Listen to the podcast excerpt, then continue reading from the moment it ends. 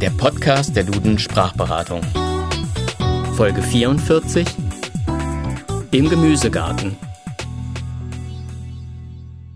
Liebe Hörerinnen und Hörer, heute nehmen wir für Sie einmal einen bunt gemischten Gemüseteller sprachlich etwas genauer unter die Lupe. Wo unser Gemüse herkommt, das wir so tagtäglich essen, möchten wir ja immer gern ganz genau wissen. Aber auch die sprachliche Herkunft ist mitunter sehr interessant. Zum Beispiel die Herkunft der Tomate, eine Pflanze, die ja ursprünglich aus Mittelamerika zu uns kam.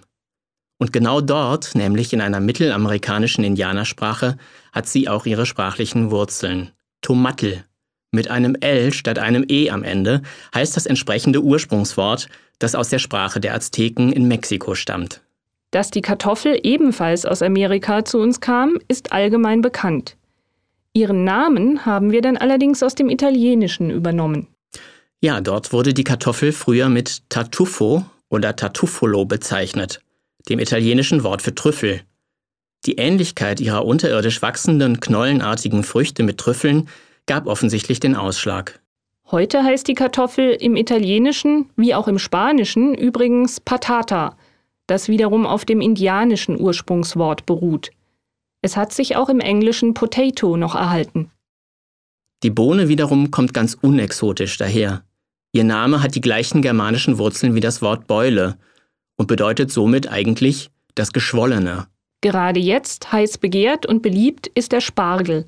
Sein Name kommt von dem griechischen Wort Asparagos, das ursprünglich eigentlich Keim einer Pflanze, junger Trieb oder Spross bedeutete.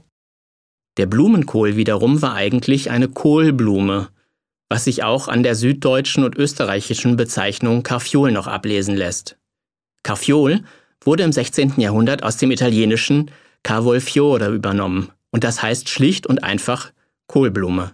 Die Zwiebel wurde von den Römern übernommen. Sie entstammt dem lateinischen Wort cepula. Daraus entwickelte sich im Mittelalter im Deutschen die Form Zwiebolle, was fälschlicherweise als doppelte, das heißt zwei- oder zwiefache Bolle, umgedeutet wurde. Möglicherweise wegen der zahlreichen Hautschichten der Zwiebel. Das war auch schon wieder unser kleiner Ausflug in den Gemüsegarten. Wir hoffen, wir konnten Ihnen so manche altbekannte und beliebte Sorte auch sprachlich ein wenig schmackhaft machen.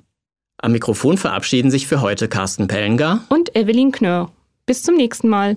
Tschüss, machen Sie es gut.